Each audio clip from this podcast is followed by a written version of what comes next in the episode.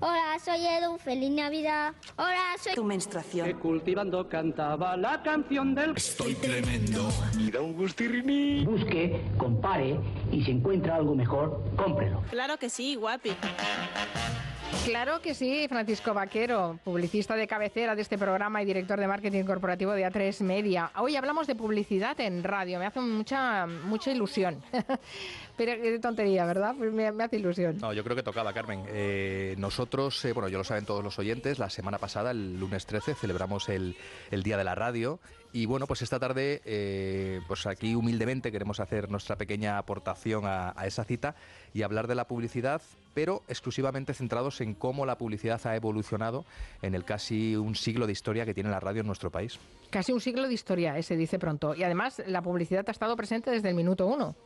Sí, esto es algo muy curioso y que a lo mejor damos por hecho, pero como decíamos, la publicidad eh, nace con la radio. La radio llega a nuestro país a mediados aproximadamente. Hay un cierto consenso en que en el año 24, más o menos, estamos a punto de hacer un siglo, llegó la radio. Por aquel momento, los únicos medios de comunicación que eran competencia, podríamos decir que era la prensa, los periódicos, las revistas como tal no existían. Y es curioso, Carmen, porque los periódicos en ese momento ya habían llegado a un cierto eh, equilibrio en su financiación y se financiaban de una manera mixta, como ocurre hoy en día, con el precio de la venta en los kioscos eh, y con la publicidad. Pero en cambio la radio no tuvo esa opción. Sí que eh, hay un fenómeno muy curioso que se produjo, yo creo que también hay en Cataluña, que unas primeras radios se financiaban por, por aportaciones populares, la gente aportaba, pero enseguida se demostró que no era, una, no era una vía de financiación a largo plazo para generar un poco de masa crítica. ¿no? Entonces eh, la radio entendió de manera muy, muy rápida que necesitaba imperiosamente a la publicidad para poder existir y se puso a ello con mucho interés. Sí, sí, e-, eran asociaciones de oyentes y además tenían revistas mensuales, esto es eh, el principio de la historia de la radio, pero claro, se necesitaba la publicidad y desde, desde el principio se empezó y además está bien porque si ya la radio va a cumplir casi un siglo de historia, eh, pues es casi un siglo también de publicidad radiofónica que nos retrata al país. Totalmente. Es verdad que la sociedad de aquel momento, estamos hablando de eso, de los años 20, 30, 40 de, este país, pues eh, la sociedad era muy distinta. Decimos siempre que la publicidad intenta ser un espejo, un retrato sociológico de la sociedad a la que, a la que sirve y en este caso yo creo que es absolutamente cierto. Hay que dar dos datos que son importantes para contextualizar un poco en aquella época. El primero es algo que también hemos olvidado, pero es que hace, hace un siglo aproximadamente el porcentaje de población que no sabía leer y escribir era muy alto en nuestro país. El dato es que en 1930, Carmen, más de un 40% de la población era analfabeta. Esto es eh, bastante dramático. Es, terrible el dato. Claro, esa población no tenía acceso, no, no, no tenía seguramente en, mucho, en muchos casos capacidad económica para poder eh, eh, comprar la prensa, pero aunque la tuvieran, pues no, no la podían leer. Con lo cual la radio se convirtió enseguida en un vehículo de, pues, de información y de entretenimiento, eh, pero también ahí los anunciantes y las marcas publicitarias de la época vieron el potencial que había porque se producía un segundo fenómeno y es que la radio nació con un perfil mayoritariamente femenino. Eran muchas las mujeres que escuchaban la radio a medida que los aparatos, los transistores de aquella época fueron consiguiendo presencia y penetración en la sociedad, pues era mucha la audiencia femenina por tanto, los anunciantes, también las mujeres en aquella época, eran básicamente eh, las responsables mayoritarias de, las compras en el hogar y de los productos. Por lo tanto, los anunciantes tenían mucho interés en la radio, por lo que digo, porque había muchas mujeres escuchando, que era su principal fuente de información y de entretenimiento. Me gusta que digas que había muchas mujeres en la radio, porque hemos olvidado también esa parte de la historia, la hemos eh, invisibilizado como muchas otras, eh, porque como no ocupaban eh, lugares destacados, pero eran había muchas voces femeninas, muchísimas. Sí, sí, sí, es cierto. Es una de las profesiones o la de las industrias en las que había una mayor presencia. Es verdad lo que comentas, que no estaban en puestos quizás ni, por supuesto, ni de responsabilidad ni directivos de la época, eso era impensable en aquel momento, y estaban un poco, eh, entiéndeme, yo creo que lo vamos a entender todos, como de comparsa, ¿no? Eran roles más secundarios y mucha de la publicidad también la hacían voces femeninas, porque se entendía en aquella época, de una manera quizás muy ingenua, muy inocente, y algo de psicología puede haber, que quién mejor que una mujer para convencer a otra mujer de un producto que, pues, que debe comprar o de alabar en las bondades ¿no? de esa marca. Has traído alguna pequeña selección, imagino, de algunas de las cuñas más populares de la época, ¿no? Sí, hemos hecho aquí una pequeña selección eh, que intenta reflejar cómo era la cómo era la, publicidad y los anuncios de entonces, ¿no? Hay que decir que, que hay mucha creatividad. Es curioso porque todos tendemos a, pensar que, lo hemos inventado todo en los últimos años, pero cuando miras para atrás es una cuna de humildad interesante porque es verdad que hace un siglo había muchísima creatividad, pero si hubiera que destacar un elemento, Carmen, que yo creo que era un denominador común en muchas de las cuñas o de las campañas de aquella época, yo diría que es el protagonismo eh, extremo que tenía la música. ¿no? La música era un hilo conductor brutal, era una sociedad quizás muy ingenua para la publicidad. Vamos a escuchar una selección de músicas que todas, yo creo que tienen un toque muy infantil, por eso me encantaba cuando la oyente nos enviaba antes ese WhatsApp de su bebé diciendo, eh, diciendo cero. cero, porque la música lo que hacía era se ponía al servicio de la repetición del nombre de la marca, es algo que era clave, había que repetir muchas veces el nombre de la marca para que la gente lo recordara, y luego siempre había una combinación eh, inocente o infantil entre rimas sencillas, pegadizas melodías, que todo eso lo que hacía es asegurar ese, ese recuerdo. Así que como te digo, hemos traído una pequeña selección que luego vamos a comentar y te garantizo que no está la del colacao, que ya la tenemos muy, muy escuchada. Tenemos butano en nuestro hogar, cuánta agua calentita nos hace disfrutar. Butano, butano, qué gran comodidad. Butano es ahorro, butano es bienestar. Ahora sí que me gusta la ducha. Mi lavado el vestidito, y en mi blusa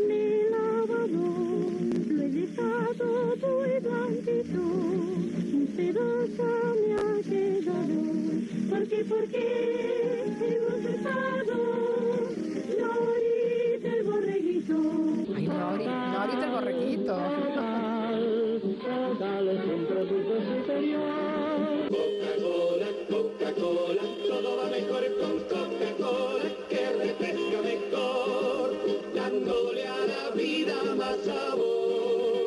Bueno, Carmen, Qué bueno, qué aquí bueno, por Marina, favor. Marina y Mar Cantando, ¿no? Cantando, bueno, y bailando, vamos Y a decir bailando así. el butano. Bailando. Claro. Butano, butano. Claro, yo, Butano. yo recuerdo más el local. ¿Qué tal, eh, ¿Cómo está? Muy bien ¿Qué con tal Ocal, con ¿no? Ocal? ¿Qué tal con Ocal? Sí, Sí, Ocal. Nori del borreguito me parece insuperable. ¿eh? Sí, pero tienes razón, Francisco. Son no, sí, canciones muy infantiles. Claro, eh, yo creo que es, eh, al final es así. Para que algo, para que algo se te quede, tienes que hacer una canción muy pegadiza, muy facilona. Y de hecho, eh, bueno, pues es que al final las canciones que son pegadizas, los primeros que las adoptan son siempre los niños, porque al final, eh, pues son canciones fáciles de, de aprender, en- incluso con la H intercalada, de coger y de repetirla para que esos mensajes se, se quedaran. Eh, decíamos, Carmen, que las letras que hemos escuchado, pues evidentemente no podían haber pertenecido a autores de la generación del 27, pero, pero, pero, ojo, que de repente nos encontramos con auténticas joyas de la época y traigo ahora una, una cuña también muy conocida, pero que yo creo que merece que diseccionemos la letra. Yo creo que es una letra entre surrealista e inquietante. Estamos hablando de la mítica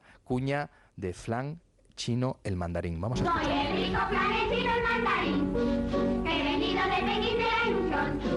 Mi coleta de un tamaño colosal, y con ella me divierto sin cesar. El mandarín, el mandarín, cada tarde me metí en un cafetín, con la china y la coleta merendar. Y me dijo con su gracia singular, solo quiero el mandarín.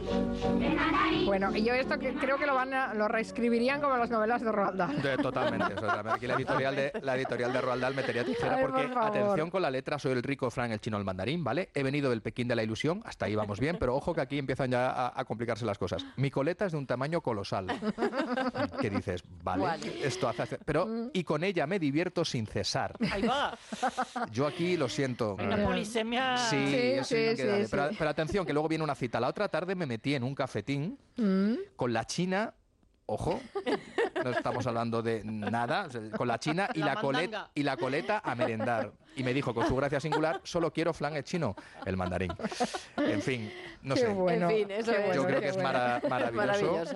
Eh, esa época que mejor no. no Bueno, esto es lo que tenemos grabado, porque lo que había sobre todo era publicidad convenciones en en directo, ¿no? Esa- esas que le tocaba hacer a las, a las mujeres, A ¿no? las Que decía indicativo, hora y la mención de no sé qué. Claro, es que eh, efectivamente también pensamos que en los últimos años hemos inventado otras fórmulas publicitarias que hoy siguen existiendo, como son los patrocinios o las menciones, pero ya en aquella época, hace casi 80 o 90 años, ya existían esas fórmulas en las que no solo escuchábamos los spots, sino que los presentadores o las locutoras de la época, como tú apuntabas, Carmen, eran las que hacían esas eh, menciones. Pero hablando de fórmulas publicitarias, eh, quiero pasar muy por encima, sé que es un caso muy conocido, pero quiero hacer una mirada un poco lateral a uno de los programas más exitosos y míticos de la historia de la radio en España. Que poca gente sabe que tiene un origen publicitario. Vamos a jugar, si me lo permites, Carmen, un poco con la audiencia. Vamos a poner, no la sintonía del programa, vamos a poner la canción original que inspiró la sintonía del programa, a ver si nuestra audiencia y nuestros compañeros aquí la reconocen.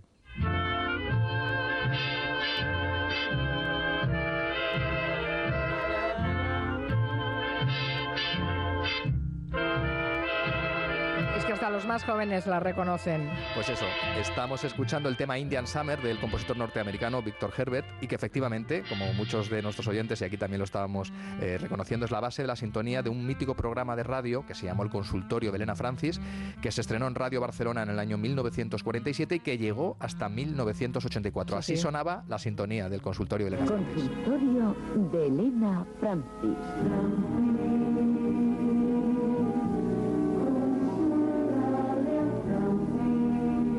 Lo tenemos, vamos, en, eh, está metido en, En nuestra... ADN casi, ¿no? sí, sí, en las circunvalaciones del cerebro. Bueno, Pero cu- cuenta, cuenta, la, cuenta la historia publicitaria que hay detrás, Claro, es que esto es un caso muy interesante. Es un caso muy interesante que yo creo que poca gente conoce porque el programa es absolutamente conocido, por lo que decíamos, un programa mítico, pero poca gente sabe que el origen de este programa estaba en un matrimonio catalán, un matrimonio de empresarios catalanes que se llamaban José Fradera y, atención, ella, Francisca Elena eh, Bes, que eran propietarios de una empresa de cosméticos. Entonces, eh, bueno, pues ellos fueron unos visionarios y gracias a que eran amigos del director de Radio Barcelona, le propusieron una fórmula publicitaria bastante innovadora para la época. Para mí lo sigue siendo hoy en día.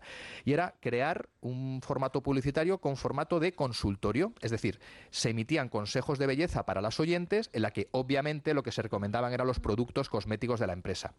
Eh, esto poco a poco, al principio fue un consultorio solo de temas eh, cosméticos, por lo tanto era un formato publicitario y todos sabemos cómo, en mi opinión, degeneró aquello, convirtiéndose en un formato de consultorio sentimental, de estilo de vida y que, bueno, pues que intentaba encajar con los cánones de la sociedad franquista de la Sí, época. y La educación sentimental de la época se, basó, se basó en eso, pero sí, sí, era y se lo acabó que ahora, ahora lo llamaríamos branded, ¿no? Justo un branded content, un branded content de libro, que también al final el branded content parece o lo- la- la mar- las marcas que hacen contenidos publicitarios que piensan que son eh, cosas que interesan y que a veces lo son y a veces interesan menos, eh, pero es que esto parece que también que lo hemos inventado hace 10 años y esto ya hace un siglo eh, se hacía, ¿no? Y, y decíamos que eso, que esto que nació como un formato publicitario acabó eh, pues derivando en propaganda, ¿no? Que no, que no es lo, lo mismo que la publicidad. Sí, sí, qué interesante esa historia. Bueno, y ahora, eh, ¿qué hacemos? Las características, ¿qué características tiene que tener la publicidad hoy en día para ser eficaz? Bueno, pues yo creo lo decimos siempre, Carmen. Hoy estamos en lo que se conoce como la economía de la atención.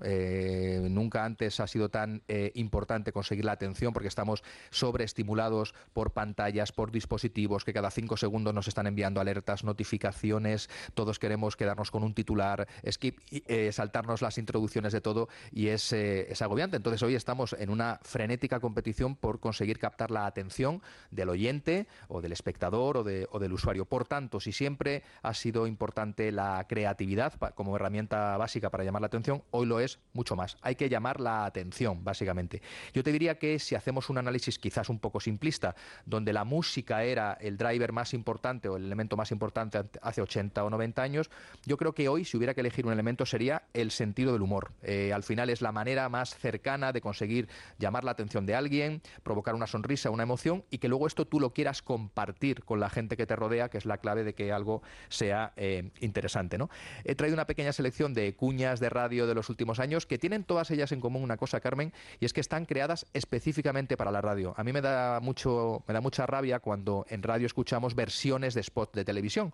Y yo creo que la radio es un medio tan grande y con tantas posibilidades para hacer cosas divertidas, creativas y emocionantes que, merece también que los creativos nos esforcemos por hacer eh, campañas de radio pensadas para la radio. Y la que te traigo a continuación es una, es una cuña del año 2017, hace eh, algo más de seis años, de la agencia Macan, es una cuña que consiguió muchos premios y que en mi opinión es muy buena porque está creada, como decía, especial- especialmente para la radio y traslada al audio el concepto de cámara oculta, ¿vale? No son 20 o 30 segundos, dura un poquito, pero creo que merece la pena. Vamos a escucharla.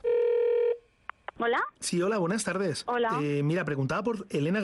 Sí, soy yo. Te llamo de Navidul. Tu madre ha ganado un sorteo y es para, para darte la enhorabuena. Anda, muchas gracias. Y bueno, pues es un premio que es para los hijos o hijas que viven en el extranjero. Qué fuerte, estoy en shock. Bueno, pues si quieres te cuento un poquito en qué consiste el premio, ¿vale? Como se aproxima el Día de la Madre, lo que vamos a hacer es llevar a tu madre que pase el día contigo. Pero ¿cómo podéis hacer eso si yo vivo en Dublín? Vives en Dublín, ¿verdad? Sí. Va tu madre, vuelven el día y bueno, paséis el día juntas y... ¿Te hace mucha ilusión? ¿Ver a mi madre? Hombre, claro, claro, claro. Además, que hace que no viene a Dublín dos años, que yo llevo cinco y vino los primeros años y ya no ha vuelto. Bueno, pues ese es el premio. Lo único que yo te voy a dar una segunda opción, ¿vale? Eh, en este caso es que o bien va tu madre y paséis el día juntas, Sí. o bien llevar la maleta de tu madre llena de jamón. que también lo vas a extrañar bastante allí. Hombre, lo que más extraño, lo que más extraño es el jamón y mi madre, vamos. Eres tú la que tiene que decidir si el jamón o tu madre. O sea, tengo que elegir o, o que venga mi madre a Dublín. Eso es. O, o que me mandéis una maleta con jamón. O sea, vamos, o mi madre o jamón. No lo sé, es muy difícil. Oye, por favor. Esto no va a salir de aquí. Eres tú la que tiene que decidir. Yo creo que el jamón. Bueno, sí, yo creo que el jamón. Mi madre no se va a enterar, pero jamón, es mucho jamón. Genial, estupendo. Luego le, le mando le mando un poquito a mi madre de jamón. Qué bueno, qué bueno. Las madres nos hemos quedado aquí, vamos. Yo que tengo una hija en Estados Unidos y me, me preguntan eso y decide jamón, en fin. No dejas de hablar. Vamos a ver qué dicen, qué han dicho los oyentes recordando la publicidad en la radio. Canalcar, compramos tu coche, lo tengo taladrado en el cerebro. Yo recuerdo una canción de cuando era pequeña, que solo la oía en la radio, y han pasado más de 30 años, y todavía me acuerdo. Y decía, nos ha gustado mucho, sí, nos han servido mucho, sí, tendremos que volver a Lorwiston otra vez, que unos salones de bodas, creo que de aquí de Madrid. Vota CDS, vota libertad, vota por el centro democrático y social. Y no les voté, pero la cancioncilla se me metió en la cabeza, oye. Qué bueno. Mira, a la publicidad política esto también será Sí, sí, interesante habla- algún día hablaremos que en las próximas hagamos. semanas de publicidad política porque se avecina una primavera muy, muy divertida, muy Sí, interesante. sí, sí. ¿Con qué Decíamos- acabamos? ¿Con qué acabamos? Pues mira, tengo dos cuñas que yo creo que nos da tiempo a escucharlas, que están muy bien. Eh, también tienen el, el elemento común de, eh, del humor. Y también están muy creadas para la radio y basan en el audio. Vamos a escuchar también una cuña eh, muy simpática de la agencia Remo, que es una de las agencias que mejor eh, cuñas de radio hace para mí en nuestro país, y que eh, bueno explota algo tan cotidiano también y a veces tan desesperante para nosotros como es hablar con un teléfono de atención al cliente. Vamos a A continuación, indique la avería. Yo iba a poner gasolina y se soltó el freno de mano. Usted ha dicho, yo iba de peregrina y él me cogió de la mano. Con Liberty Seguros no te pasará esto. Bueno, pues esto. Es Al final consigue llamar la atención, Claro. eh, que te eches unas risas y quieras hablar de ello. Y para terminar, Carmen, todos sabemos los que escuchamos la radio que mucha de la información publicitaria que escuchamos en la radio tiene que ver con promociones, ¿no? Bien de precio, tres días fantásticos, ocho días de oro. Aprovechamos siempre para mandar un cariñoso saludo al corte inglés y sus ocho días de oro que duran 17. Y eh, en este caso traigo una cuña eh, también de, de Renault, eh, en la que, mira qué manera tan original de contar que tienen una promoción que dura 15 días. I like to ser perfectionist, very perfectionist, todo, todo el time. También optimist, ojo, también optimist. Perfectionist y optimist, las dos. 15 días no dan para aprender bien inglés, pero sí para llevarte un Renault Tecnotap extraordinariamente equipado desde 10.950 euros. 15 días Renault, 15 días realmente bien aprovechados. Sí, muy, muy optimista Very esta optimist, very optimist todo. Bueno, pues hablando de 15 días, dentro de 15 días nos volvemos a escuchar. Bueno, ¿y podemos adelantar, Carmen, dónde vamos a estar dentro de 15 días o, pre- o prefieres que lo contemos dentro de 14 días? No, lo podemos adelantar, estaremos en Málaga, ¿no? En Málaga nos vamos allí, que sabes que A3 Media es patrocinador orgulloso del Festival de Cine de Málaga. Vamos allí con poderío, llevando dos grandes películas y dos grandes series de A3 Player Premium, como son Las Noches de Tefía y Nacho, basada en la historia de Nacho Vidal. Atención. Una serie, atención que lo tengo que decir, que se os va a hacer muy corta. Eh, Aquí ha salido, aquí ha salido el director de marketing corporativo de A3 Media, ¿eh? Francisco Vaquero. Así que desde Málaga, dentro de dos semanas, estaremos allí hablando de cómo el cine influye en la publicidad. Muy bien, Francisco. Gracias, Marina. Gracias, Mar. Gracias, Beso. Guillem. Beso. Enseguida abriremos el territorio Comanche. Ya está aquí en el estudio eh, Santi Segurola, que siempre es muy puntual. Y enseguida saludamos a... Hola, que Santi, puedes decir hola, ¿eh? Hola, hola. Ahora sí que se te oirá bien. Dilo, dilo. Hola a todos. Hola, hola a todos.